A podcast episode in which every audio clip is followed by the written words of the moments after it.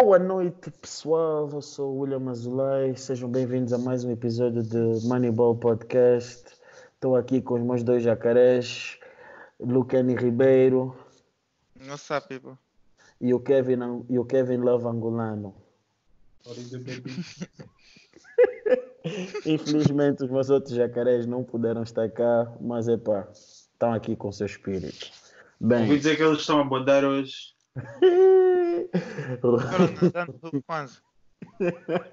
Ouvi dizer que a Globo estava muito, estava muito rija, então até eles estão de ressaca. Epá, é melhor não entrarmos por aí, porque houve um dos membros que deu, deu I believe I can fly, então é complicado. Quis ser o Joel Embiid, mas é pá, pronto. É assim, é, o que nos traz aqui hoje. Bem, uh, na semana passada nós estivemos por cá para abordar alguns temas como rumores de, de, de trocas e possivelmente mudanças que, que os Sixers, entre outras equipas, poderiam fazer. Hoje nós entramos aqui com um tema, vamos chamar de repetitivos, mas este tema tem que ser porque temos tido algum feedback por parte de alguns ouvintes uh, do assunto que foi tocado e é relativamente às mudanças que vão ocorrer 2020, 2021. Na, é 2020, 2021, né? É 2020, 2021. Yeah. Epa, foram propostas. Foram propostas. Bem, nós tivemos aqui uma sugestão do Bill, do Bill Simmons e tivemos também a sugestão que foi oficialmente feita por Adam Silver à Associação de Jogadores da NBA.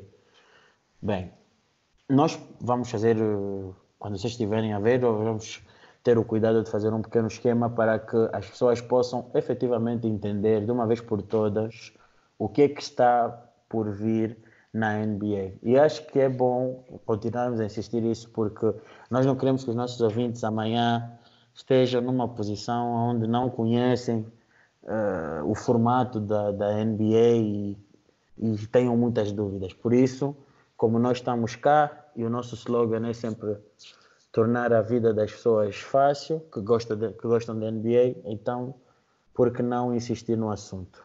Bem, fazendo novamente um apanhado da, da, da solução do Bill Simmons.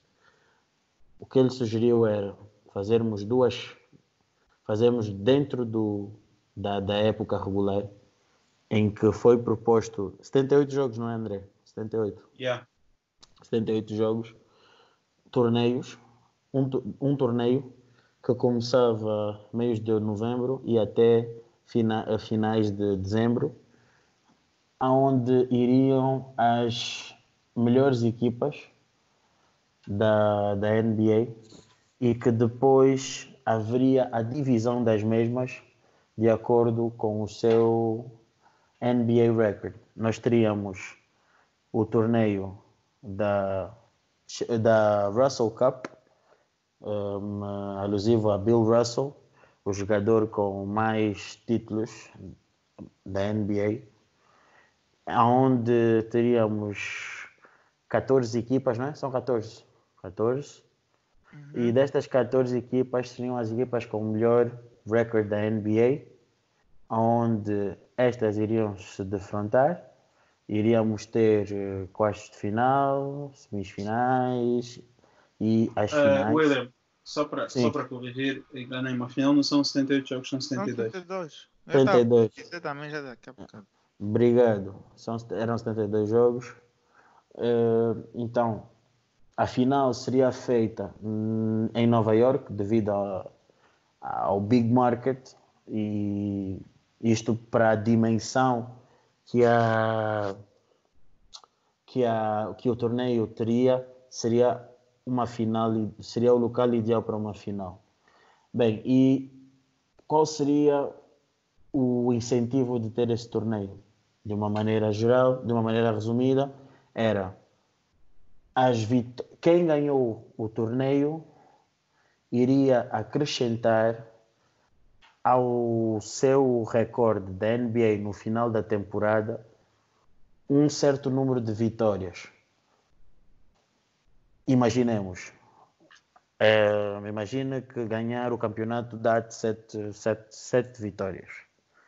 Uma equipa que está na, na, na, discussão do segundo, do, do, do segundo da, da, segunda seed para a primeira seed, se na introdução dessas sete vitórias tiver mais tiver um, tiver um recorde maior do que o da primeira, ela automaticamente passaria à frente dessa, dessa equipa que estaria em primeiro lugar. Ou podemos também imaginar que essa equipa estivesse na discussão de ir ou não ir para os playoffs e acabava por ir. Ou seja, tornaria sempre as coisas interessantes. Depois, hum, porque na, na, na perspectiva do Bill Simmons e também na minha, e acho que também na dos meus colegas, não faz sentido pagar milhões aos jogadores, porque eles já ganham milhões, tanto com os contratos de publicidade, como também os contratos que eles têm com as suas devidas equipas. E também não faria sentido termos draft picks, porque draft picks seria completamente desinteressante para um jogador, para as estrelas. Pois nós teríamos em contrapartida uma outra um outro torneio que era o, a Chamberlain Cup, Will Chamberlain, que tem menos títulos que o, Russell, que o Bill Russell, onde integrariam as equipas, como é que eu posso dizer, menos chamativas. Ora, não teria tanta audiência conforme a. Sinto mais sacado. Não, não teria tanta audiência como a Russell Cup, mas a estratégia para poder se ter encaixe seria a introdução desse campeonato um, com vendas para plataformas digitais como ESPN Plus.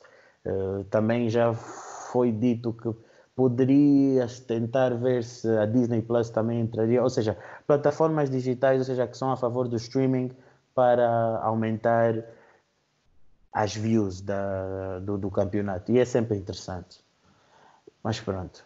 E basicamente. Pode é trazer novos, novas pessoas para ver os jogos que não são. Não, por exemplo, uma pessoa que tem uma subscrição Disney Plus e não vê os jogos normalmente, mas esse jogo está a passar e dizem: Olha, pá, se calhar vou ver um bocado desse jogo. Exatamente. Assim do género. Exatamente. Ou seja, teria, seriam esses mais ou menos os moldes, o molde que o Bill Simmons tinha, tinha sugerido. Mas nós sabemos que isto é apenas uma sugestão. É uma sugestão porque, da mesma forma como Bill Simmons não concorda, eu também não concordo com o que foi proposto por eh, Adam Silver durante esta semana uh, aos jogadores. Bem, eu acho que estarmos a criar um, um, um, um torneio uh, ao longo da época, é necessário, como é que eu posso dizer? Incentivo. E não creio que o incentivo correto seja dinheiro, como já foi dito. Mas antes de mais, Queria só fazer uma pequena, um pequeno reparo. Eu tinha dito primeiramente época 2020, 2021, mas não, é 2021, 2022. Mas eu trago aqui a proposta feita e eu quero ouvir de vocês agora o que, é que vocês acham. A proposta feita por Adam Silva e é oficial foi a seguinte: 78 jogos na época regular, um torneio dentro da temporada onde uh, teríamos incentivos de 1 milhão para jogador, por jogador e 1 milhão e meio por, uh, por treinador. Uh, não é por treinador, é para os treinadores, para dividir entre para os, trein yeah, para os treinadores, desculpa, para os treinadores. a existência de um play-in. o que é o play-in? O play-in é uma espécie de mini campeonato onde o vencedor deste, deste campeonato teria acesso aos playoffs. Ou seja, teríamos um play-in para o sétimo e oitavo lugar dos playoffs. Creio que seria o sétimo contra o, o nono e o oitavo contra o décimo lugar. E quem ganhasse estas Não, eliminatórias. seria ao contrário, não? Seria o sétimo contra o décimo e o oitavo sétimo, contra o nono. sim, sim, sim, o sétimo contra o décimo, desculpa, o sétimo contra o décimo, o oitavo contra o nono. E assim os vencedores da mesma iriam, pa- iriam ter acesso aos playoffs. E depois, a proposta final era, era que eh, eh, haveria, como é que é? no final do, ou, seja, os últimos, os quatro finalistas dos playoffs eh, poderiam ser, como é que eu posso dizer, eh, ser feito um outro sorteio, ser feito um sorteio, ou seja, eh, seria feito um sorteio de acordo com o recorde deles da época regular e assim poderíamos ter quando atingíssemos as finais hum, finais onde teríamos duas equipas de- da Conferência Oeste a jogarem contra a jogar a defrontarem-se uma contra a outra ou da Conferência Oeste. Bem, se eu concordo muito com isto, vamos ver. E depois, eh, para poder dar um bocadinho de mais informação, este campeonato eh, seria feito finais de novembro até meios de dezembro e seriam jogos que estariam eh, subdivididos de forma de- por, por divisão. Quatro, eh, eh, quatro jogos em casa, quatro jogos fora, durante a fase de grupos. Depois seriam seis. como é que vou dizer? Teriam duas. Epá, isto aqui está complicado. Isto aqui está. Os quartos de final. é sério, mesmo isto aqui está uma complicação. Os quartos de final seriam feitos na, na casa da equipa com melhor, com melhor recorde e as semifinais e as finais seriam feitas em local neutro. Bem, eu gostaria de, agora, né, após esta informação toda, mais uma vez eu ouvir o que é que vocês têm, porque agora já foi mais miuçado o assunto, já há mais clareza, já há mais terreno para palpar. Então acho que os vossos argumentos e as nossas opiniões podem ser um bocadinho mais fundamentadas e de certa forma mais clarificadas eh, para os nossos ouvintes, de forma a que não haja mais dúvidas. Ah, epá, eu acho que a única maneira de fazer esse torneio funcionar ah, é o são os incentivos tu dás aos jogadores, porque se os jogadores não quiserem saber desse torneio, as pessoas também não vão querer saber do torneio. Então, epá, assim fica complicado, estás a ver? O primeiro, o primeiro passo, eu acho que é fazer com que os jogadores se importem com o torneio e deem o seu máximo.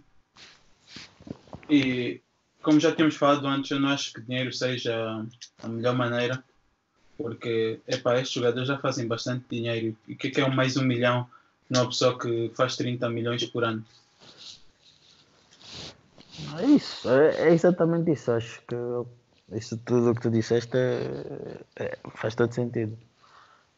Lucani, não É, acrescentas e em nada? termos de, de um milhão, como eu já tinha dito antes, não aqui no, no, no podcast, mas com as nossas conversas no off, o, esse dinheiro de um milhão só vai ajudar mais os jogadores que não ganham muito dinheiro por, por ano. Então o incentivo não é bem para os jogadores mais importantes das equipas. Então isso também não é benéfico para os fãs no final do dia. Bem, epá, é aquilo, no final do dia, eu acho que a sugestão do Bill Simmons continua a ser a melhor de todas. Continu- apesar de eu achar que se calhar epá, há coisas que têm de mudar, porque para já não iam aceitar os 72, porque as equipas, e tudo tem um método e as equipas iam perder eh, jogos em casa e as equipas, por exemplo, o Staples Center é um é um é uma arena onde tem várias equipas Fazem a jogar e fazem muito dinheiro. E tu retirares eh, 10 jogos da época é, é retirares alguns jogos, vamos imaginar, uns 5 jogos, uns 5 jogos em casa. Retirar 5 jogos em casa é estar a mexer no dinheiro que a arena recebe. E eu não estou a ver a Arena aceitar perder milhões e milhões. Por isso, pronto. Acho que esta é aquela parte da sugestão do Bill Simmons que é um bocadinho cor-de-rosa na mente de quem Epá, é mas adepto. tecnicamente, se, se, tu, se tu tens o torneio, vais ter mais jogos no torneio também, estás a ver? Pois, Então- esta, é- esta é aquela outra questão que as pessoas também fizeram que as pessoas nos fizeram eh, no off, que era a seguinte: os jogos do torneio vão estar incluídos nos, 70, e- nos 78 jogos, nesse caso. 72, não. Não, não, não, não nos 72. Eu estou a falar da proposta inicial, da proposta mesmo oficial. Ah, não, tá? tenho quase a certeza que não. Ou seja, então, nós na verdade vamos estar a fazer mais jogos do que já fazemos hoje. Basicamente. Não, mas acho que eles vão. Eu acho, eu não tenho certeza. Não acho que isso vai confirmado. Mas eh, não faz sentido aumentar o número de jogos. Se eles estão a fazer esse torneio é porque estão a tentar manter os jogadores mais saudáveis, de alguma maneira. Ou simplesmente estão a tentar encontrar uma forma de fazer mais dinheiro, porque sabemos que a NBA está toda virada para dinheiro. estiverem a fazer isso, os jogadores vão fazer lockout, vão, vão fazer greve. Realmente. Agora, isto é daquela questão, isso é aquela questão que acho que vamos ter que aguardar ainda mais um bocadinho porque ainda não foram dadas informações oficiais e concretamente explícitas ao ponto de nós afirmarmos que esses jogos não vão aumentar eh, o, o número de o, vão estar ligados ao calendário da época regular ou não. Porque assumindo que são 78 jogos se nós formos a contabilizar com jogos que são que, que ocorrem dentro da época eh, dentro do, do torneio acabamos por ter mais jogos. Por isso eu não acredito muito. Eu acredito que nós vamos jogar até uma determinada altura e a partir do momento em que começa o campeonato todo jogo que ali é feito também é contabilizado na época regular. Uhum. Acho que sim, porque senão não faria sentido nós estarmos a introduzir o campeonato, porque estarmos a tirar 82, estamos a reduzir 82 jogos para 78 e depois estarmos a fazer jogos que não, que não, não são contabilizados para a época regular, mas nós sabemos que na verdade esses 78 jogos é tudo uma ilusão porque estamos a fazer muito mais, até mais do que os 82. Por isso eu, acredito que o jogo, não, eu acredito que, que, que, que os jogos realizados dentro do campeonato sejam contabilizados na, no, no, no- nos 78 jogos da época regular. E sim. Eu acho que não. Depois não faz sentido como é que vais contar tipo as vitórias e derrotas contra equipas da tua conferência, conferência adversária. ah, vais estar a jogar contra equipas mais difíceis, cenas assim do género. Então é aquilo. Se é- isso é verdade. Então, se assim for, então a questão saúde de jogadores é tudo bullshit. Desculpa o termo, mas é bullshit. É tudo uma fachada. Que eu Porque- estou a dizer. Eles, isso, que isso, se for o que o André está a sugerir, isso vai contra a current trend que, tá, que tem estado a existir na NBA, que é sempre tentar manter os jogadores mais saudáveis. E isso vai criar problemas. Os jogadores vão, vão chegar a uma altura que vão parar de jogar, vão criar greve, como fizeram no ano em que o Miami perdeu contra os Dallas. Exatamente. E sem dizer, e sem dizer que um outro ponto que eu acho que vai ser reprovado pelas equipas, eu não estou a ver uma equipa que tem está no sétimo, oitavo lugar e lutou para lá chegar, aceitar fazer um campeonato com uma sida abaixo, aonde eu acredito, aonde eu acredito que esta, este play-in seja simplesmente uma fase de knockout, ou seja, Uhum. quem ganha é que passa. Eu não estou a ver os GMs dessas equipas aceitarem tal coisa, porque imagina lá, foi um exemplo que nós demos na, na, em alguns episódios atrás. Nós temos os Lakers do ano passado e temos os Spurs. Imagina os Spurs lutaram para chegar até aquele lugar e foi bem merecido pelo desempenho da época regular. Há este play-in, jogam contra os Lakers e estão num dia mau e perdem o jogo. Será que é justo os Lakers irem e os Spurs ficarem de acordo com uma visão geral em termos de desempenho da época regular? Acho que em termos de princípios, né? princípios de justiça, né? Uhum. se assim podemos falar, não, não faz muito sentido, não, não é muito justo, tá? não é muito justo, não é uma situação muito justa. É bom para a equipa que uh, estava numa situação em que não, não ia para os playoffs e diria, ah, não vou mais para os playoffs, vou, vou jogar mais para quê? Mas é mau para a equipa que lutou para lá chegar, mas porque pode ter tido um dia mau, ter ficado fora dos playoffs. Mas eu sim, essa parte aí é mal. E eu acho que não devia ser só um jogo, porque um jogo depende muito de sorte, não define bem quem é a melhor equipe. Exatamente. Para mim devia ser, se fosse esse tipo de campeonato, deviam ser pelo menos três jogos. E dois jogos na casa de quem tem um melhor seed. Exato. Para, Exato. para não ter muitos jogos, para não fazer sete jogos, façam, uhum. façam só três. Três, três, três, três. três eu, vi, eu, vi uma, eu vi uma pessoa sugerir que devia ser, por exemplo, imagina, a equipa que tem um seed mais baixo teria que ganhar dois jogos seguidos. Uhum. E a equipa que tem o seed mais alto só teria que ganhar um jogo em casa. Depois já não me lembro se o segundo jogo era em casa ou fora, ou de qual equipa que era. Mas era, fazia-se dois jogos. Se, se, se, a equipa que está tipo, em oitavo ou em sétimo ganha o primeiro jogo, eles vão diretamente. Mas se a outra equipa que está abaixo deles ganha os dois jogos seguidos, eles é que vão. Também uma hum. boa, também, em termos de critério de justiça faz sentido. É. Também faz acho, sentido. Sim, eu também acho que sim, porque dás uma boa vantagem a equipa que está mais acima, porque podes ganhar o primeiro ou o segundo jogo. Exato. Vamos dizer que o primeiro jogo corre muito mal. E, yeah. Então só tens o jogo a seguir. Se és mesmo melhor que a outra equipa, em princípio vais ganhar. Mas eu não sei se vocês estão a dar conta. As sugestões que estão a ser feitas por uh, fãs, uh, repórteres, seja o que for, estão a ser todas melhores do que aquela que o próprio Commissioner, o Adam Silver, está a fazer. Eu acho que o Adam Silver está muito apressado e está a pensar muito mal nas propostas. Eu acho que deveria. É, esta é, aquele, é aquela coisa que eu digo que é bom aqueles que estão lá em cima ouvirem aqueles que não estão lá em cima. Ler, estar por dentro e recorrer às redes sociais, ouvir o que é falado na televisão, para se calhar elaborar um bocadinho melhor a proposta. Porque nós, com essas propostas, nós estamos a mudar aquilo que eu sempre falo, nós estamos a mudar a estrutura de uma competição. A mudança pode ser tanto positiva como pode ser, como pode ser negativa.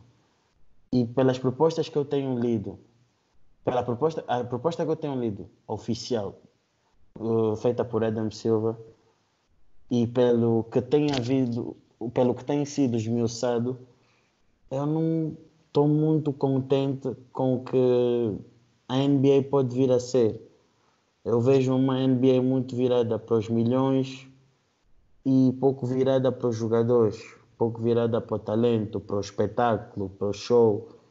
E acho que isso para mim, que já vejo o basquete há algum tempo e acompanho a NBA há muito tempo, não, não, não, não me parece correto.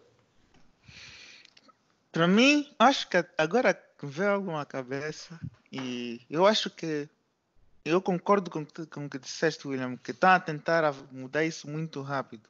Acho que a primeira mudança devia ser só apenas jogos entre as 10 conferências. Como Exato. muitas vezes as pessoas estavam a criticar que o lado este era muito mais fácil que o oeste. Então, podiam fazer o primeiro do, do oeste contra o primeiro, contra o oitavo do Oeste. Acho que uma, fazer uma mudança só essa assim mínima Sim. pode mudar muito bem os playoffs, pode transformar isso muito mais interessante e não há necessidade de fazer todos esses torneios agora. Façam mudanças, poucas mudanças com o tempo, em vez de mudar tudo de uma vez. Eu acho que é isso, dá para jogar com aquilo que nós já temos do que estar a inventar. Eu acho, acho muito mais seguro. Por acaso eu concordo contigo. Por acaso eu concordo contigo. Bem, Uh, e era isto que nós tínhamos para falar acerca disso. Demoramos um bocadinho de tempo, mas acho que uh, temos mesmo que insistir nisso e agradecemos a todos aqueles que em off têm dito que não têm percebido, pedem um esquema e tudo muito mais, porque nós vamos estar sempre aqui para vocês para poder esclarecer esse assunto e nós queremos que vocês estejam num ponto onde se chega alguém a falar sobre isso e vocês tenham tudo na ponta da língua. Agora, eh, passando para um outro tema que é bastante interessante também. Eh, este, o ano passado, né, eh, nós ficamos a saber que a NBA iria trabalhar juntamente com a NBA Africa para desenvolvimento de programas para a integração de jogadores na NBA Uh, tivemos jogadores que saíram desse, desse, desse programa, o Siakam e o, e o Embiid, e também o desenvolvimento de uma competição onde iriam participar as melhores equipas de certos países africanos. E foi anunciado há dias que teríamos equipas de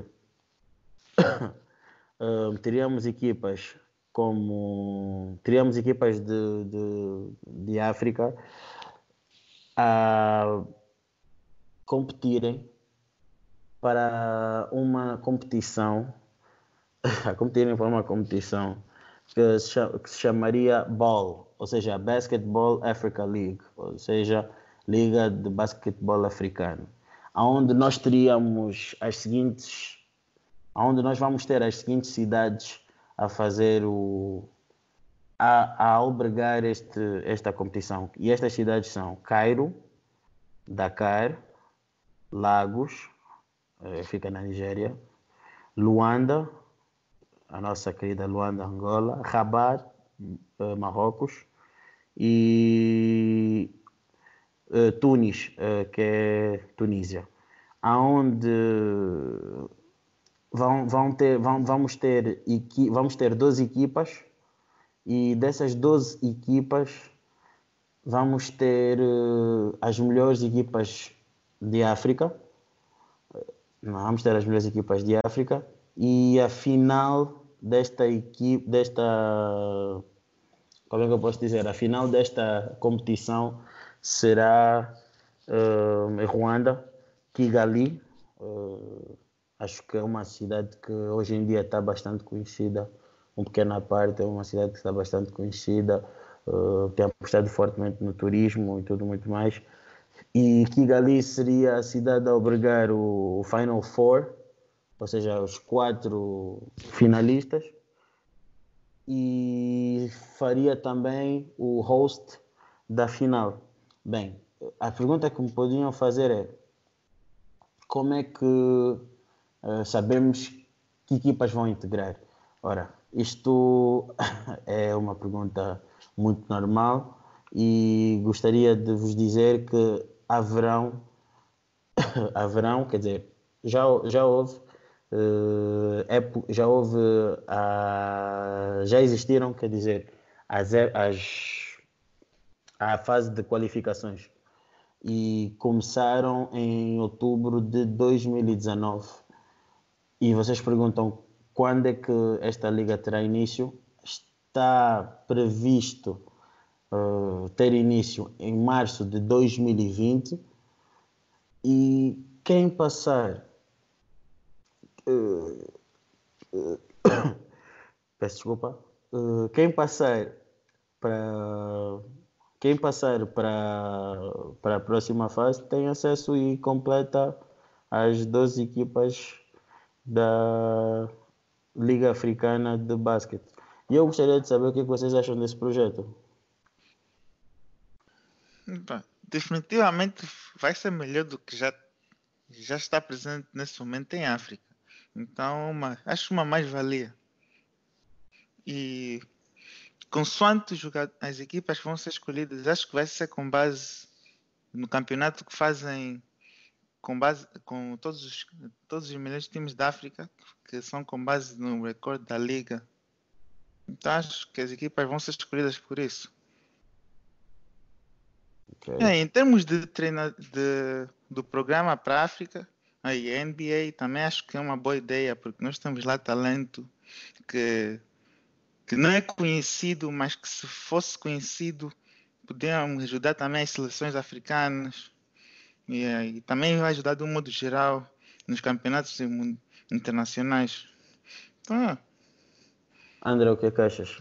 Ah, eu concordo com o Lucani. É o que ele disse. Há muito talento em África que, porque, por falta de infraestruturas e falta de, pronto, de todo um sistema, eu acho que não é muito aproveitado. E acho que se, se isto for, se, se este projeto for bem implementado, acho que tem um futuro muito bom.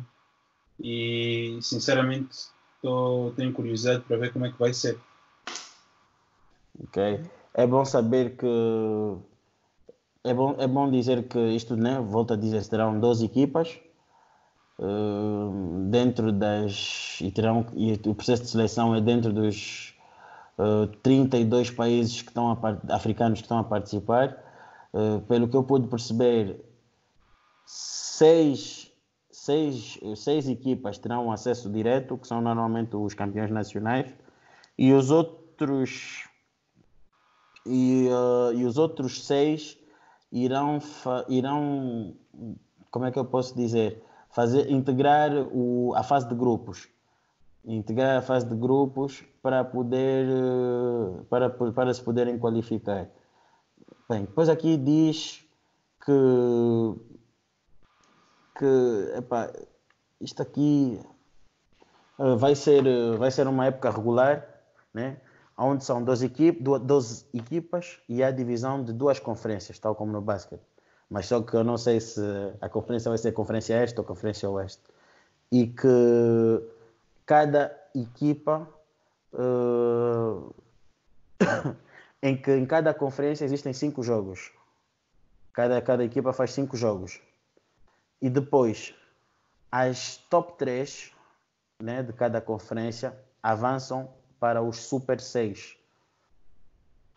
Não sei se vocês estão, estão, estão, estão a perceber o que eu estou a dizer. Sim, sim, sim. É. As, as, as top 3 avançam para o Super 6. Desses Super 6 é aonde se vai determinar que equipas integrarão o Final Four. O Final Four é simplesmente uma ronda de, de eliminatórias, ou seja, aquele que ganhar eliminou e passou. E é assim, a final também é a mesma coisa.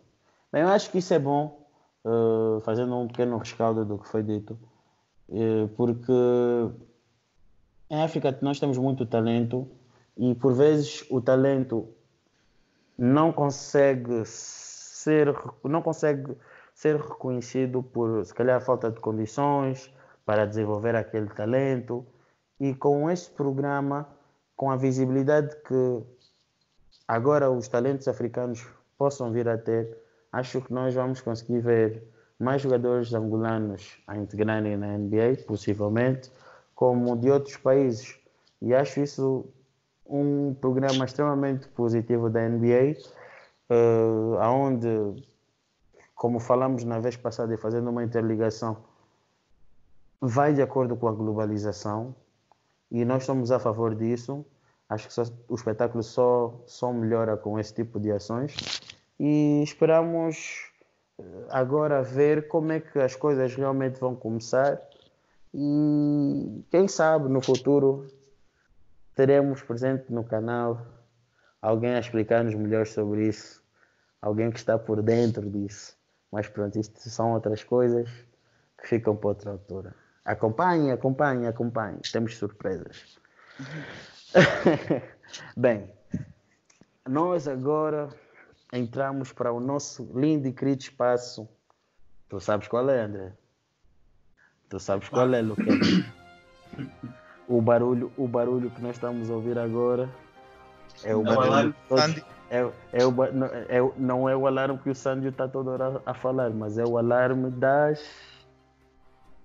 das das trades e entramos agora para o nosso espaço de trade talks. Ou seja, entramos agora para o espaço onde nós vamos conversar um bocadinho com vocês, debater com um bocadinho entre nós sobre os possíveis rumores, as possíveis movimentações que vão ou podem vir a ocorrer na NBA. Há meses atrás foi reportado que haveria um grande interesse por parte dos, do, dos Miami Heat para buscar Chris Paul. Esta semana foi completamente confirmado que este interesse foi morto por agora, que agora o, o foco todo está centrado para Drew Holiday. O que é que vocês têm a dizer sobre isso, meus caríssimos amigos? O melhor jogador que também se adapta melhor ao sistema, que é o Miami. Melhor jogador, não. Se ele é o melhor jogador que o Paul no momento. Não, discordo. Hum, eu, concordo, eu acho. Especialmente quando estás a olhar para, em termos de playoff, acho eu que. Eu estava a falar do Paul... momento, do momento. Mas no momento tu queres essa trade para quê? Queres para os playoffs? Sim. Então, eu estou a dizer, o Chris Paul no momento é o melhor jogador nos playoffs do que o Drew Holiday. Zero rings. Zero Epá, rings. Quantos, quantos, quantos rings é que o, coisa, que o Drew Holiday tem? Hã? Os dois têm zero rings aqui não conta. Então, mas o Drew Holiday é o melhor defesa nessa, nessa altura. O Chris Paul, obviamente, se calhar ainda é um melhor base que ele. Mas eles têm o Dragic também. Não sei se eles vão enviar o Dragic também ou não nessa trade, caso seja faria, faria sentido. Yeah. Teriam, de Mas... teriam de largar menos peças do que para o Chris Paul por causa do contrato. Sim, uhum. sim. Não, mas acho que faz sentido. É tipo, é um básico, é como o Lucani disse, acho que é bom para o sistema. Não é um base que precisa muito da bola. Uh, é bom defesa, sabe lançar triplos. Epá, o Miami eu acho que ele já tem um bom sistema agora como está.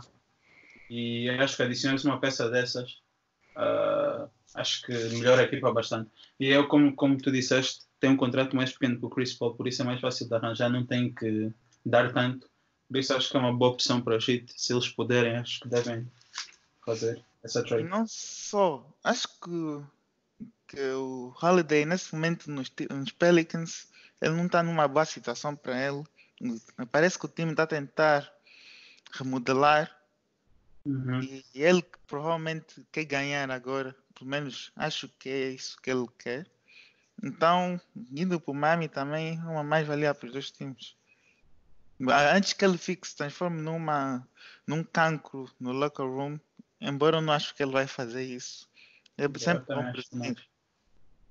Também há, há, pequenos, há pequenos rumores, né? pequenos rumores que apontam que, que o JJ Redick quer sair. Há pequenos rumores também que apontam que isto não são rumores, isso é mais do que confirmado que o Kevin Love quer sair. Há também rumores que Trey, Trey Young pode vir a querer sair, não agora, mas se calhar no final da época, se as coisas continuarem assim. Mas pronto, esse rumor não, não, não, não, não, não peguemos muito nisso. Eu, eu, eu, espero, eu quero que vocês peguem mais nos últimos, nos últimos dois que eu, que eu mencionei. O que era do, do Love, do, do JJ Redick. Yeah. Acho que devemos mencionar que depois da sexta-feira, ou foi sexta sábado, acho que o valor, o trade value do Kevin Love baixou bastante. uh, quase, quase acabaram a carreira dele. Em frente, quase mataram um homem, homem com família, em frente aos nossos olhos. Sinceramente, o, o, o, o Jamorant fez não se faz. Não tem um veterano da liga, já está há tantos anos, estão a fazer essas coisas, é homem. Não há respeito, não há respeito, não há respeito pelos veteranos. Não, mas, mas vocês, mas, mas mais. Mas, hum. Hum, uh, epá, eu acho que Portland, né? É o que todo mundo pensa. Acho que é hometown, pelo que eu li, é hometown dele. Uh, será que os Portland teriam, será que os Portland teriam, teriam peças para poder? Epá, eu acho que at this point, se, os, se existir alguma maneira dos Portland se verem livres do contrato do Whiteside, eu acho que eles vão só fazer. Porque Whiteside, acho que tem, pelo que eu tenho visto, tem sido bastante desapontante, como ele costuma ser. E, yeah. Eu acho, eu acho que deviam, se eles pudessem, do it. Ok. Ok, ok, ok. O que é que tu achas, Luquinha? Epá, acho que o Portland é uma boa opção, embora não continue a não ir atrás do, do verdadeiro problema deles, mas seria uma, é uma. Acho que prefiro ter o Kevin Love do que ter o Whiteside lá. Porque o Whiteside só defende bem debaixo do sexto, e isso quando ele quer defender. De que às vezes nem isso consegue, nem faz, às vezes nem isso ele faz. Acho, Não. Outro time que eu acho que seria uma boa opção para o Kevin Love, principalmente que ele defende muito bem, mas eu não sei como é que isso vai funcionar muito bem, seria ele indo para o Jazz. Eu acho que ele no Jazz com o Gobert seria uma boa opção para ele também. Mas eu não sei quem que os Jazz iam dar para aquele Kevin Love. Michael Conley. A equipa joga melhor sem ele. A equipa joga melhor sem ele. Então, pronto. Não acho que o Michael Conley seria lá. Mas pronto, depois eu acho que os Cavs não aceitariam porque seria mais um base, eles não precisam de bases. Não, não, é a posição que eles agora estariam à procura. Não seria também uma battery pelos que como é que o Conley é mais velho? Ele está a tentar remodelar o time deles com jovens. Então acho que não seria a melhor opção. Michael dizer que- Conley provavelmente se for para os Cavaleiros vai pedir to ser buyout. Ou to be traded again. É. Pá, Se, se, se tivessem olheiros ali no tempo do Vila. se Já houvesse- existisse a NBA de África nesses tempos. nesses tempos, vamos a ver os irmãos Ribeiros ali. Com a famosa promessa do, do Dagosto, Óbvio Gomes. Eu tô nem jogando da gosto sequer. Mas sim, Podemos realçar aqui também que o William, nos seus tempos, também dava os seus toques. Se quiserem, se quiserem ver um vídeo nosso a jogar na vida real, basta comentarem. No verão vamos fazer acontecer. Mas tem, que- tem, tem que insistir com o William, porque o William diz sempre que vai aparecer hoje em dia, mas nunca aparece. não, não, Nós temos saudades de jogar. Temos saudades de jogar com o William. Queria aqui fazer um apelo aos nossos ouvintes para insistirem É. mesmo com o William para aparecer nos jogos. Se faz favor. Ha- hashtag William vai. Yeah. William que desistiu primeiro com o Kobe.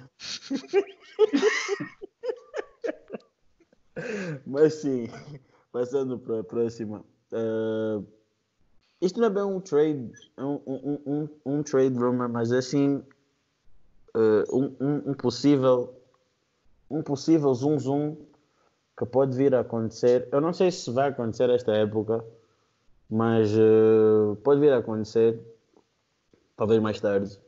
Que é relativamente aos Sixers, que é relativamente ao Ben Simmons é um jogador que está-me a desapontar muito. Acho que não sou o único a ter essa crítica. É um jogador que tem um contrato de 5 anos, 170 milhões de dólares, mas Oh, é tão inútil no quarto quarto como Lonzo Ball e os Sixers não, não, não, não, não evoluem. Eu acho que os Sixers já chegaram ao seu potencial máximo. Acho que não vamos ver muito melhor do que nós temos visto agora. Os Sixers não, não, não pretendem melhorar bastante, não pretendem melhorar muito mais do que aquilo que nós já temos visto. Acho que mudanças têm que ser feitas. Se não conseguirem este ano atingir pelo menos a, a final, acho que tem que sentar e ver, ok, nós precisamos fazer mudanças, o que é que está bem, o que é que está mal. Acho que nesse exato momento as peças que não são intransferíveis para mim, uh, se calhar o Al Horford, Embiid e o Tobias Harris. O resto, para mim é resto. Não acho que os Sixers vão lado. eu acho, acho que até o Tobias Harris podia ser tradable, sinceramente, porque esse contrato dele, eu consigo ver muito bem daqui a uns anos esse contrato a ser um dos piores contratos da NBA. Epá, atualmente, sim, pronto, tendo uma perspectiva de longa, longa, longa duração, até posso concordar contigo, mas atualmente eu te digo, tu tiras o Tobias Series desses Sixers, quem é que vai te pontuar? Quem é que vai ser o teu segundo, o teu segundo score? Porque há jogos que o Ben Simmons só faz 12 pontos. Ou, é, perdão, há, há, jogos que o, que, o, que o Embiid não é tão explosivo conforme deveria ser. Então, acho que é necessário um jogador como o Tobias Harris na equipa. Uma vez que também já perderam Jimmy Butler. Então...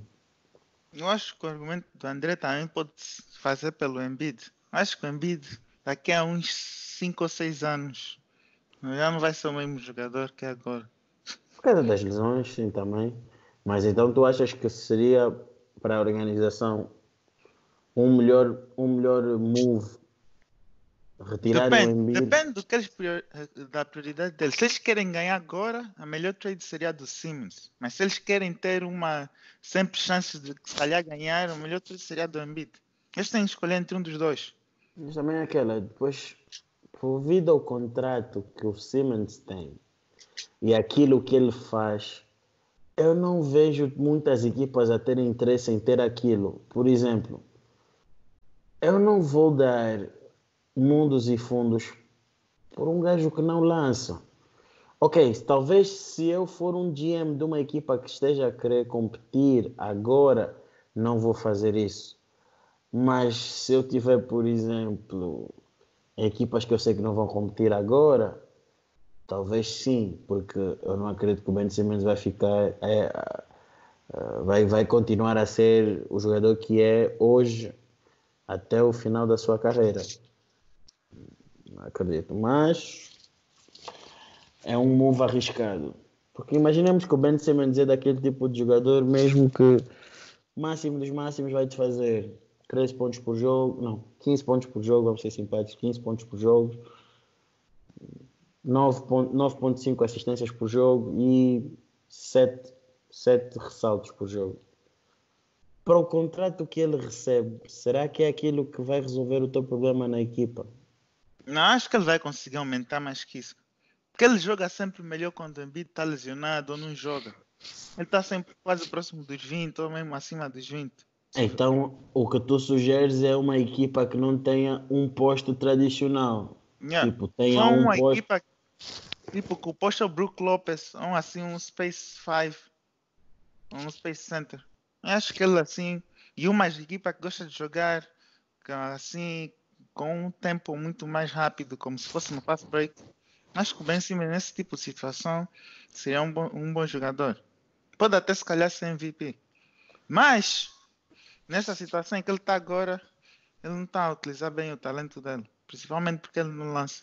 Ou não Será tem, que não estão a utilizar bem o talento dele ou ele não está a desenvolver bem o, o, o talento As duas dele? coisas. Mas eles não estão a optimizar o, talento, o, o que ele já pode fazer agora, se estiver numa melhor situação. Eu, te- eu vos pergunto, um jogo que está próximo, e isto é uma situação hipotética, nós acho que vamos começar a criar situações hipotéticas no nosso pod, nos nossos episódios de podcast, porque é bom situações hipotéticas para podermos fazer uma análise mais subjetiva da coisa. E Eu, eu, eu, que é o seguinte: o que é que vocês acham? Uma, um- vocês estão numa situação onde vocês precisam de recuperar a, a liderança. Vocês estão num jogo consideravelmente próximo. Uhum. Estão no quarto quarto e necessitam daquela vitória. Compensa tu teres um Ben Simmons em campo? se Qual tivesse o outra sistema opção? certo, sim. Não, depende, da, depende da qual outra opção. Quais são as 10 opções? Não, é, se compensa, se compensa ter ou não. Dentro Ah, do ok. plantel do- Então, se- dentro do roster dos, do, do, do, Sixers, ah, ok. porque se assim, porque é isso que eu quero saber. O que, que, que é que tu achas? Se compensa numa, numa situação onde eles necessitam de recuperar a liderança, o jogo está próximo, está a chegar ao seu fim, será que adianta teres um Ben Simmons para fechar o jogo? Epá, se, temos defensivos, sim. Temos ofensivos, claramente que não.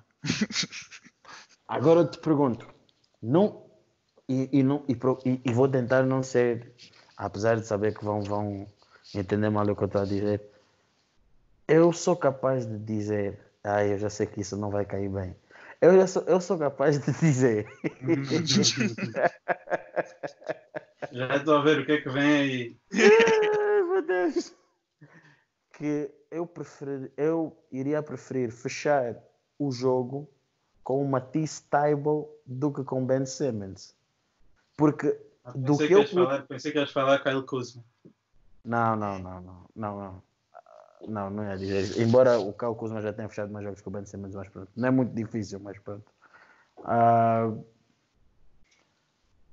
preferi, preferi, eu iria preferir fechar o jogo com Matisse Taibo do que com Ben Simmons, porque já foi provado que o Matisse Taibo, em termos defensivos, é muito bom. E em termos ofensivos, não é assim tão limitado como eu pensava. E algumas pessoas pensavam, ele é um lançador normal, não posso. Não, normal, tipo, não, não, é, não, não é alguém que eu diga, ah, não, no último minuto vou te dar a bola, mas consigo confiar mais nele do que num Ben Simmons. E o defesa sente-se mais incomodado do que com Ben Simmons, porque o ano passado, eu não sei se vocês se recordam, houve um jogo. Eu estou-me a tentar recordar contra quem, mas de momento não me ocorre na cabeça. Nós tivemos um jogo em que os Sixers precisavam de simplesmente um, um, precisavam de, de fazer o triplo e o defesa pura e simplesmente deixou de defender o Ben Simmons porque sabia que o Ben Simmons não ia defender, fez um double team no, no, no, no Butler, os outros prenderam o, o, os, outros, os, outros, os outros lançadores e o Ben Simmons foi forçado a, a fazer um lançamento horrível.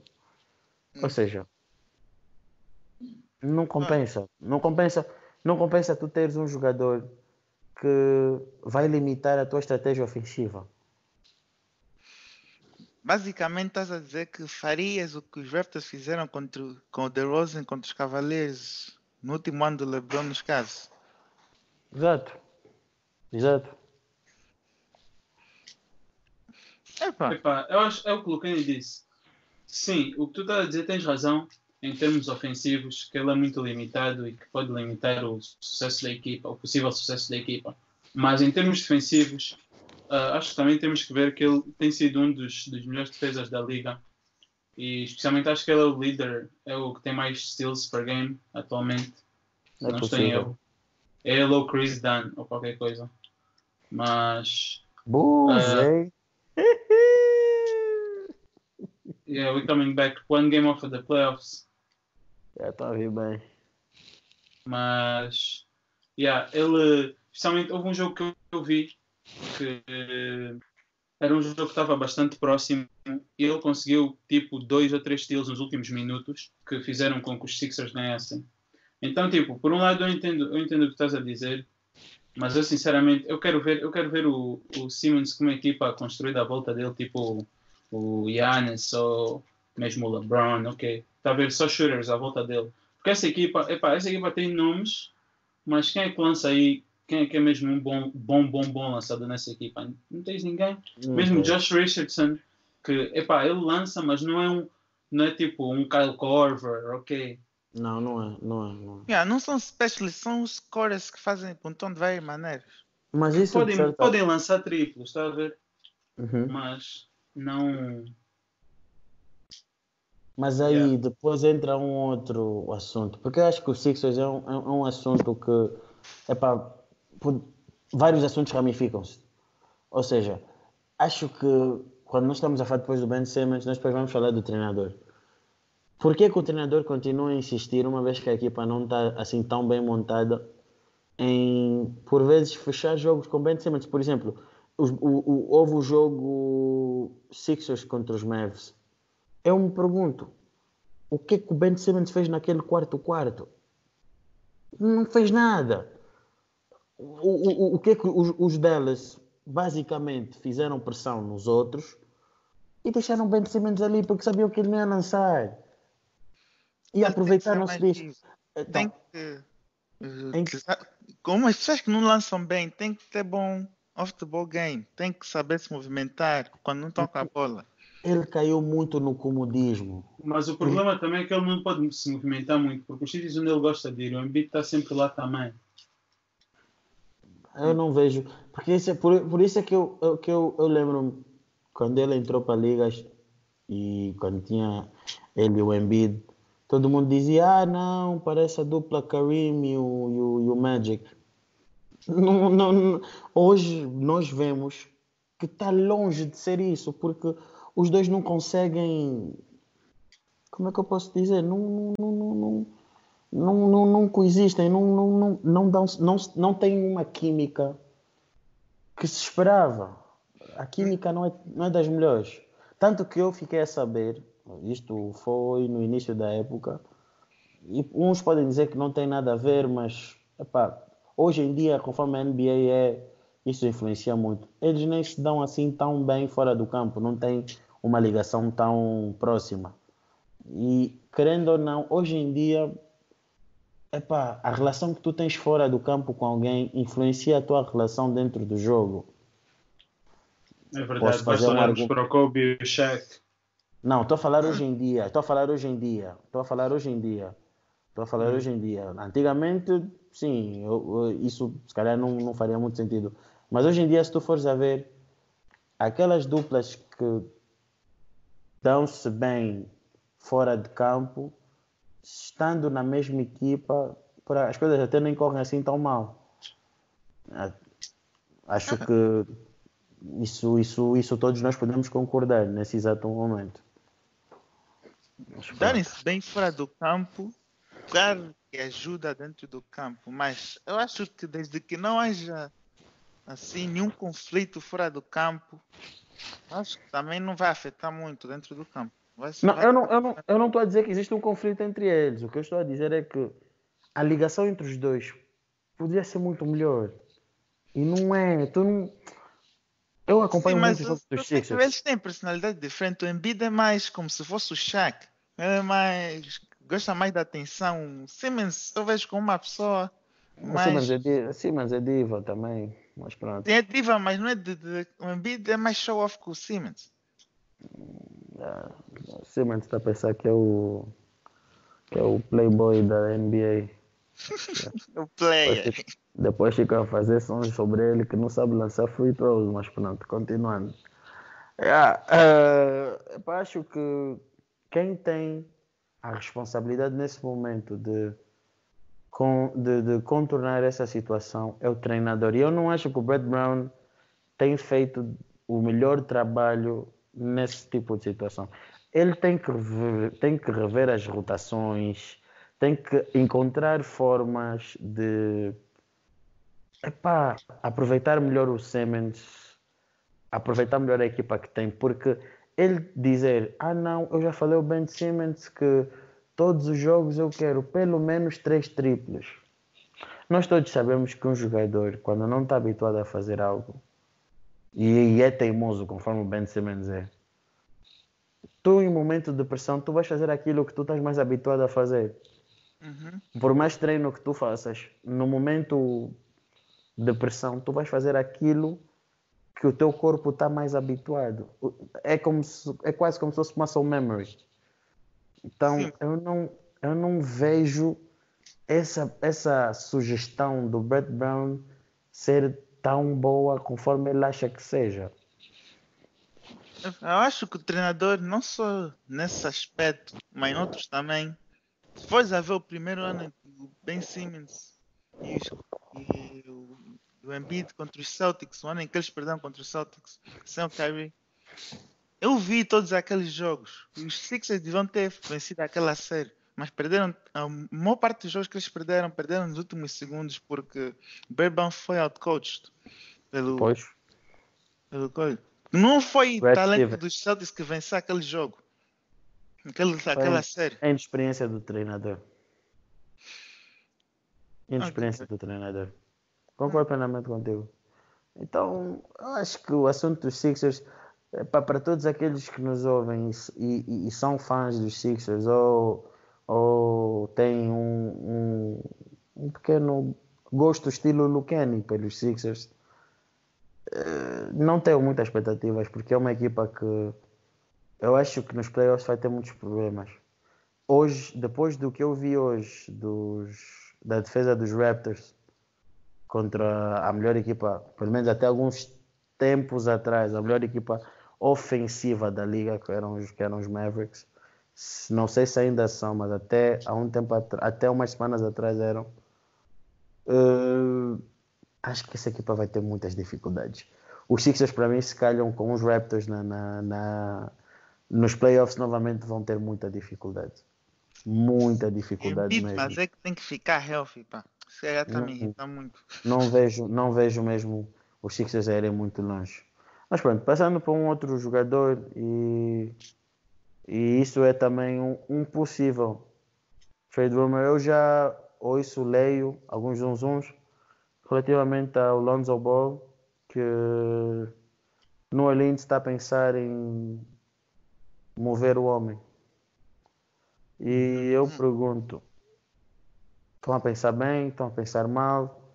Para quem acompanha o jogo dos, dos, dos, dos Pelicans, tem-se verificado que o, aquilo que acontecia com Luke Walton está acontecendo com, Evan, uh, com Alvin Gentry, que uh, ele agora, para já o Londres já perdeu o estatuto de, de starter, agora eles começam com Kenrick Williams, acho que é assim, e quando os jogos têm de ser fechados, ele não fecha com o Lonzo. Talvez, provavelmente, não me surpreende também. Talvez pelos mesmos problemas com o Ben Simmons, mas pronto. Mas ao, ao contrário do Ben Simmons, o Lonzo ainda lança. Não tão bem, mas ainda lança. Menos uh, free throws. Yeah, não. Não. Não, não, não. Em termos de triplos. Em, em, termos de, em, termos de triplos, em termos de triplos, eu não tenho assim tantas reclamações dele, mas em termos de free throws, eu acho que melhor. Acho, não, porque eu não tenho acompanhado muito este ano acho que melhorou hum, comparado com o ano passado. Mas, Também era muito difícil. Está bem, mas acho que a, a, mudança é substancial. Eu não, eu não sei, eu não vi, mas acredito que sim, porque de alguns jogos que eu vi é, tem, tem melhorado bastante. Mas pronto. O que eu quero, o que eu quero dizer com isso é o seguinte. Uh, recentemente eu ouvi uma entrevista do, do Kendrick Perkins um, no The Jump, a ele dizer claramente que, e de boca cheia, que o Lonzo Ball é um bust, ou seja, Lonzo Ball é um fracasso, foi um fracasso. Isto é uma, é uma, é uma opinião que tem dividido muito a NBA porque muitos analistas, muitos repórteres, muitos fãs acreditam no talento que existe no miúdo por acompanharem o miúdo há muito tempo. Eu, particularmente, também acredito no talento que ele tem. Mas eu chego à conclusão que, se calhar, o talento que ele tem só chegou até um determinado nível. Ou seja, só dava para um determinado nível de competição. O problema do Lonzo, para mim, é um problema mental. Acho que passa mesmo muito pela mente. Eh, não é normal tu veres um jogador que foge tanto do sexto como forma o Lonzo Ball. Eu prometo que um dia eu faço-vos uma compilação dos cinco momentos Porque mais. Houve, houve, um vídeo que eu vi, ele não sabe finalizar com a mão esquerda. Já yeah. adicionas isso, o facto, o facto de ele não saber lançar free throws e essas acho que são as maiores razões pela qual eu tenho medo de ir para o sexto. Houve um lance, eu não me recordo do jogo. Eu, eu prometo fazer um, um, um, vídeo top 5 para poder aprofundar, para poder clarificar esse meu argumento, que é o seguinte. Houve um jogo que ele estava num fast break point e ele tinha de tudo para fazer o, o, o sexto, mas ele preferiu passar para o Drew Holiday que estava atrás. O que é que acontece? O Joe Holiday não conta com passe. E é um turnover. É, um, é, uma, é, é, é uma posse perdida de forma estúpida. peço desculpa pela expressão, mas é de forma estúpida. Então, Uhum. eu acho que ah, quando os, os Pelicans pediram o Lonzo, estavam à espera de uma coisa que não estão a receber. Então, eu acho que enquanto ele ainda tem algum valor no mercado, eles devem fazer um, um, um, trade com um, um package, um, pacote de trade onde inclua o nome dele. Tenho uma pergunta. Eu nunca mais vi um jogo do Lonzo Ball, para ser sincero. Mas ele ainda faz aquele tipo de situação só em que ele leva a bola, passa o meu campo, passa logo a primeira que ele vê aberto e vai para um outro canto, fica só assim parado. Não, por acaso, até, não, por acaso até nesse aspecto tem melhorado bastante. É, Os Pelicans têm- estão a utilizar o Lonzo Ball mais, querem utilizar o Lonzo Ball mais como um sharpshooter. Acho que foi a forma como eles encontraram para ele não penetrar tanto e para ele sentir-se à vontade. Mas é aquilo. Se eu não vejo isso a funcionar muito bem, se funcionar vai demorar algum tempo, porque com a forma como ele lança, embora já tenha feito alguns ajustes, ser um consistent shooter vai ser muito difícil. Vai ser muito difícil. Então, eu não, não estou a ver ah, os Pelicans a ficarem com ele há muito tempo. Para já, eu acho que da trade que eles fizeram com os Lakers, o único miúdo que eles realmente queriam era mesmo só o Ingram.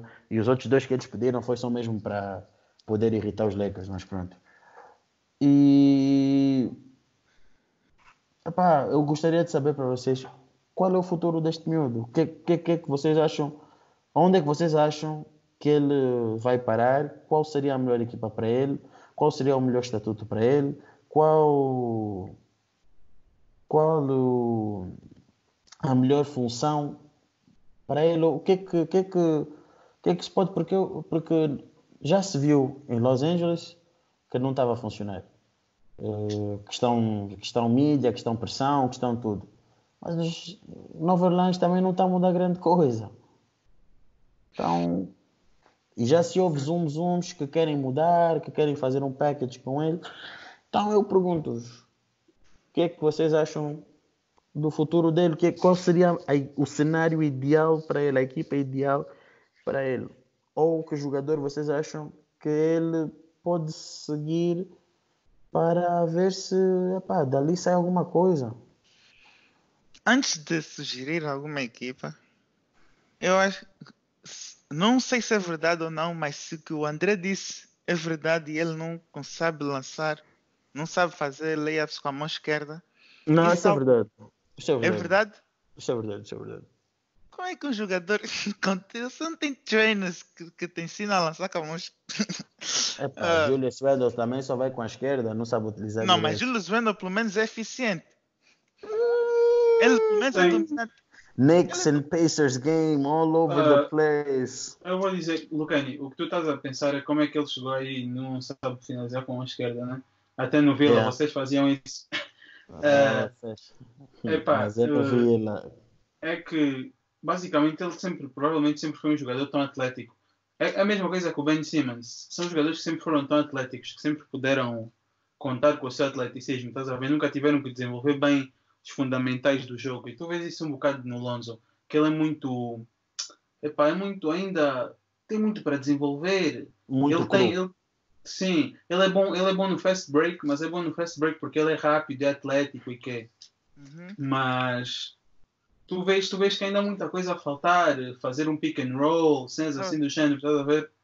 Mas para mim isso é mais algo mental do que dominância. É isso, é isso. Porque Eu eu, posso dar um bom exemplo. O LeBron, por exemplo. O LeBron fazia, dominava da mesma maneira como esses dois dominavam, mas ele como tem a mentalidade de que tu és tão o, o teu ponto, como se diz? Que, que é you are strong as your weakest point. Não sei como se diz bem em português, mas Hum. o teu o teu nível máximo é, depende do teu, do, teu do que tu menos sabes fazer, de uma maneira Uhum. um pouco para Sim. Então, é, o LeBron, como tem essa mentalidade, ele é esquerdinho, mas você vê, ele faz tudo com a mão direita e faz também Mas muito isso, bem mas esquerda. isso ele disse, ele disse que ele sempre, sempre fez isso, não foi por opção. Tá bom, mas não foi por opção, mas a maior parte dos jogadores pensam assim. Os melhores jogadores pensam assim. Eles vão se focar no que não são bons. E vão melhorar isso. O problema do Lonzo é mental. É, é, o maior problema dele é mental. Eu acho que quando é, a, a, mente dele fizer o unlock, vai, ser, vai, vai, vai, vai tudo correr bem. O problema do Lonzo é mental. É mesmo mental. E, hum. e enquanto nesse, assim... nesse, tipo, nesse tipo de nível é mesmo assim. Que, porque chega a um certo ponto que todos têm, chegam no mesmo, quase ao mesmo nível em termos de físicos. Uns são ainda, melhoram ainda mais, chegam no outro nível mais. A maioria chega num certo nível de, fisicamente. É por isso, é por isso que ele agora está assim. O quê? É por isso que ele agora está assim, porque ele chegou ao nível em que ele já não é mais o mais rápido, não é o mais, o mais coisa, mais coisa que salta mais atlético. alto, não mais atlético, está a ver? Não que salta mais alto, sendo assim do género. E agora é que ele está a ver, porque isso, isso funciona bem até certo ponto. Que tu vês mesmo o LeBron. Pronto, o LeBron quando chegou à liga era bastante atlético e que, mas ele começou muito rápido a desenvolver o jogo dele para além disso. E tu vês que ele hoje em dia não depende. Pronto, ainda, claro, quando tens o Atlético do LeBron, né? Tens que usar mas ele não depende disso. Se, se, essa parte do jogo dele não estiver a funcionar qualquer dia, ele pode simplesmente focar-se em assistências, pick and roll, uh, ele, ele, sabe lançar, fadeaways, cenas, está a ver, do género. Mas o Lonzo, o Lonzo não tem nada disso. E, um, ele, ele precisa... Também é cedo, é cedo ainda. Uh, é que é a terceira época dele na liga e ele já é a terceira. É falhou Falhou, acho que ele nem sequer tem 82 jogos completos ainda já. Ah, agora já fez, acho que já deve ter feito. Sim, esse mas o problema dele é esse. Que nem é os sítios em que ele é melhor, ele está a se destacar comparando com os outros jogadores. É um problema Se ele continuar muito... assim, basicamente vai sair da liga daqui a uns 3 anos.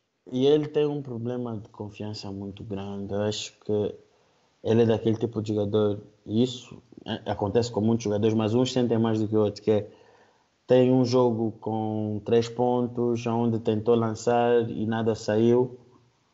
E num outro jogo vai ter, como é que eu posso dizer, receio de querer lançar conforme lançou no outro jogo porque as coisas não correram bem. Então, pá, eu, eu, eu, eu digo, eu não sei qual seria a melhor equipa para o London, quer dizer, ser, saber até acho que sei e acho que seria a melhor coisa para ele. Uh, não sei se vocês vão concordar, mas acho que o Lonzo, para mim, seria um bom fit para os Raptors, na minha, na minha opinião. Um, pelo, pela, pela questão defensiva, ele é um base que defende extremamente bem, isso aí eu não tenho reclamações. E acho que, epá, saindo do banco, consegue dar uma vez ou outra uns pontos da, da linha de três, que os Raptors não precisam assim de muita coisa. Então acho que seria, uma, seria um bom fit para ele. O Lonzo para mim tem que estar em equipas onde valorizam muito a defesa e a circulação de bola. Uhum. Hum. Então estás a dizer que ele tem que ser. O ídolo, ídolo dele deve ser o Beverly? Talvez. Beverly, Kyle Lowry, talvez. Porque o Lowry também é um. Estás a ver, é um base que tem excelente. Uh, um excelente cérebro para a parte uh, defensiva e uhum. ofensivamente ao longo do tempo foi melhorando. E acho que uhum. ele deveria olhar para o Larry como epa, o seu, como é que eu posso dizer, potencial máximo e que já não é mau, porque o Larry é campeão, é All-Star e acho que ele deveria tentar moldar o seu jogo com, com o do Larry, que já estaria muito bom, né? Uhum. Embora o Larry tenha aparecido muito tarde, mas pronto. Mas pronto, acho que é o jogador que eu vejo mais semelhanças com o Pro Não sei se vocês concordam muito comigo ou não. Uhum. O que, é que achas, André? Epá, eu consigo ver porque é que tu dizes isso. Uh, só acho que eles são um bocado diferentes em termos de. O Lonzo tem mais, poten não bem mais potencial, mas com a altura dele e com, com, a, com quão longo ele é, acho que ele tem potencial para fazer mais. É, acho que. Porque vamos aqui ser sinceros, o próximo contrato do Lonzo deve ser pior do que esse que ele tem. Uhum. Não estou a ver uma equipa a pagar o mesmo que ele paga agora, mas pronto. E acho que epá, ele tem que procurar aí uma equipa que valorize, senão é que há o risco de, de, ter uma época na NBA, uma carreira na NBA mais curta que a do Jeremy Lin. Hum.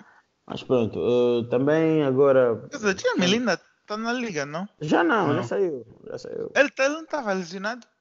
Não, uh, os Ele Raptors teve nos. Nos Yeah, Raptors, e, depois, Raptors. e depois os Raptors não renovaram e ninguém mais quis. Mas Não já recuperou da lesão que ele teve? Já, ele, tava, ele podia ter jogado nos playoffs pelos Raptors. Só que. Hum, Os Raptors preferiram ele ter como cheerleader.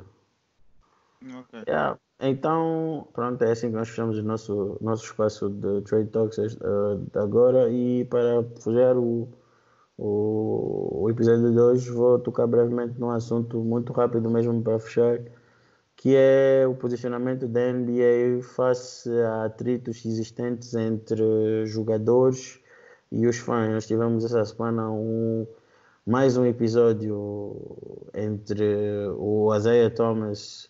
Tivemos mais- en- Tivemos mais um episódio entre um jogador com um fã, nomeadamente Isaiah Thomas com fãs dos Sixers, onde a casa dos Sixers prometia dar um, um milkshake, um batido, vamos dizer batido, se o adversário falhasse de dois lances livres. O Isaiah Thomas falhou um e acertou o segundo. E dois fãs dos Sixers ficaram extremamente irritados com isso e basicamente disseram. ah, não é basicamente, disseram mesmo ao Isaiah Thomas: fuck you, bitch. Um,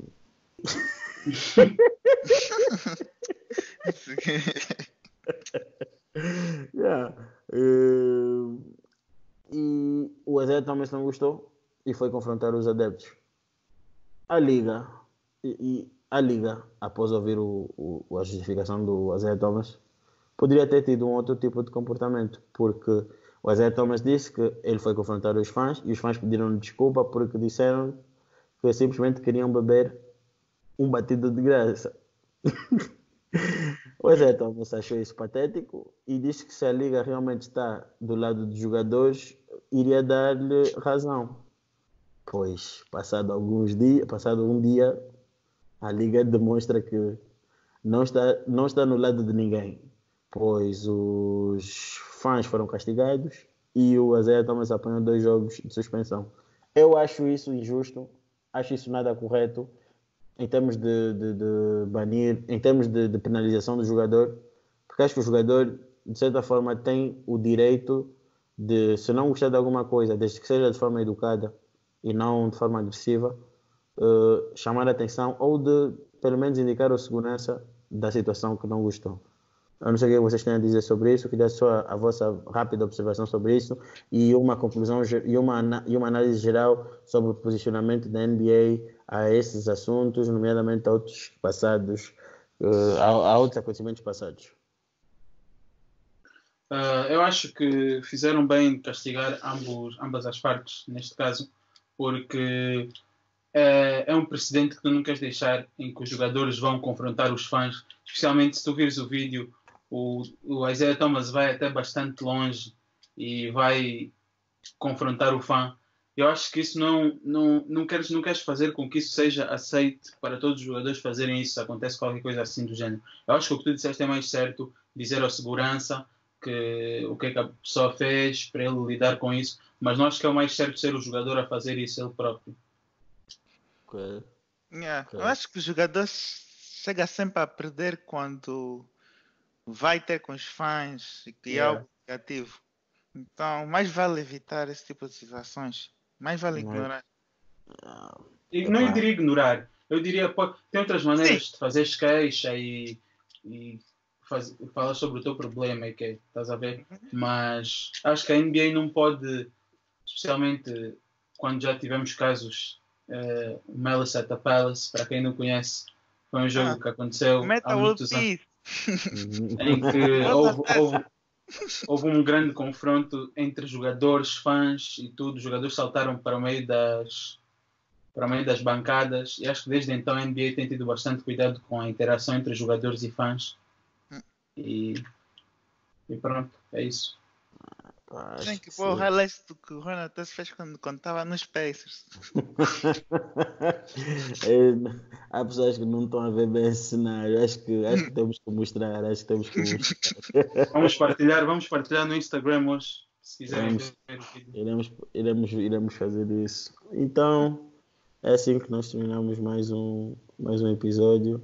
Uh, por hoje foi isto. Acho que nós fomos tensos em algumas partes, mas acho que foi necessário para que haja clarificação, haja, fundam- haja ah, consiga-se tirar todo tipo de dúvidas sobre os assuntos. Nós estamos a procurar não ser repetitivos, mas é aquilo, nós não gostamos que aqueles que nos ouvem eh, tenham dúvidas, não, não, não percebam o nosso conteúdo e nós como valorizamos muito aqueles que, aqueles que, que tiram do seu tempo para nos ouvir, então nós sempre vamos fazer isso.